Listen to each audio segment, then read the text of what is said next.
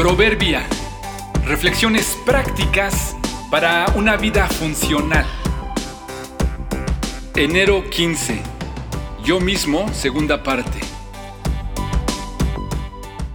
Soy mi mejor guardián. Mi familia y yo convivimos algunas veces con un amigo, jugador de fútbol profesional. En cada ocasión que nos veíamos le preguntábamos toda clase de cosas sobre lo que se vive dentro y fuera de la cancha en el ámbito del fútbol. Siempre nos aclaraba dudas y curiosidades que teníamos. Un día le pregunté por uno de sus compañeros que aparte de ser titular y capitán en el equipo de primera división de nuestra ciudad, también jugó en otros equipos en el extranjero y en su tiempo fue seleccionado nacional. Le pregunté algunas cosas sobre él y me interesaba saber si acaso asistía a eventos y convivios con los demás jugadores y sus familias. Me respondió que sí, que este jugador, aun siendo muy famoso, era muy accesible y amigable, y sí asistía regularmente a las carnes asadas que organizaban entre ellos de vez en cuando. Pero me aclaró que asistía con ellos, pero con una peculiaridad. Siempre que había una carne asada, él llevaba consigo sus propios cortes o su propio pollo, y se aseguraba de prepararlos él mismo. Compartía de lo que él llevaba con los demás, pero nunca comía de lo que los otros llevaban. Sospechaba del por qué, pero le pregunté a nuestro amigo cuál era la razón.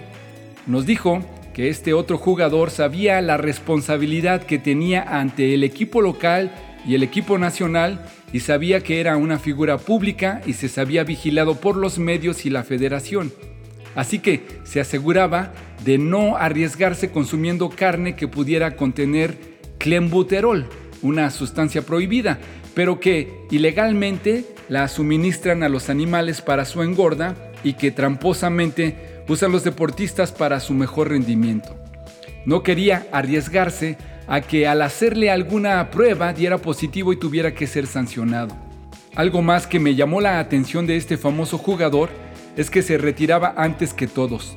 No se quedaba hasta el final cuando todo comienza a descomponerse después de algunas copas.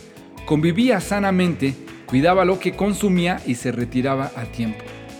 Siempre me ha llamado la atención gente así, que se saben valiosos, entienden lo que representan, pero sobre todo que saben que ellos son los principales responsables de ellos mismos, de su comportamiento, su imagen y sus consecuencias.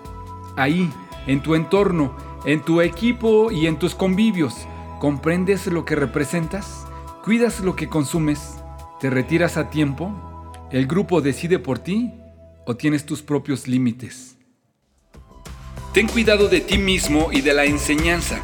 Persevera en estas cosas porque haciéndolo asegurarás la salvación tanto para ti mismo como para los que te escuchan. Primera a Timoteo 4:16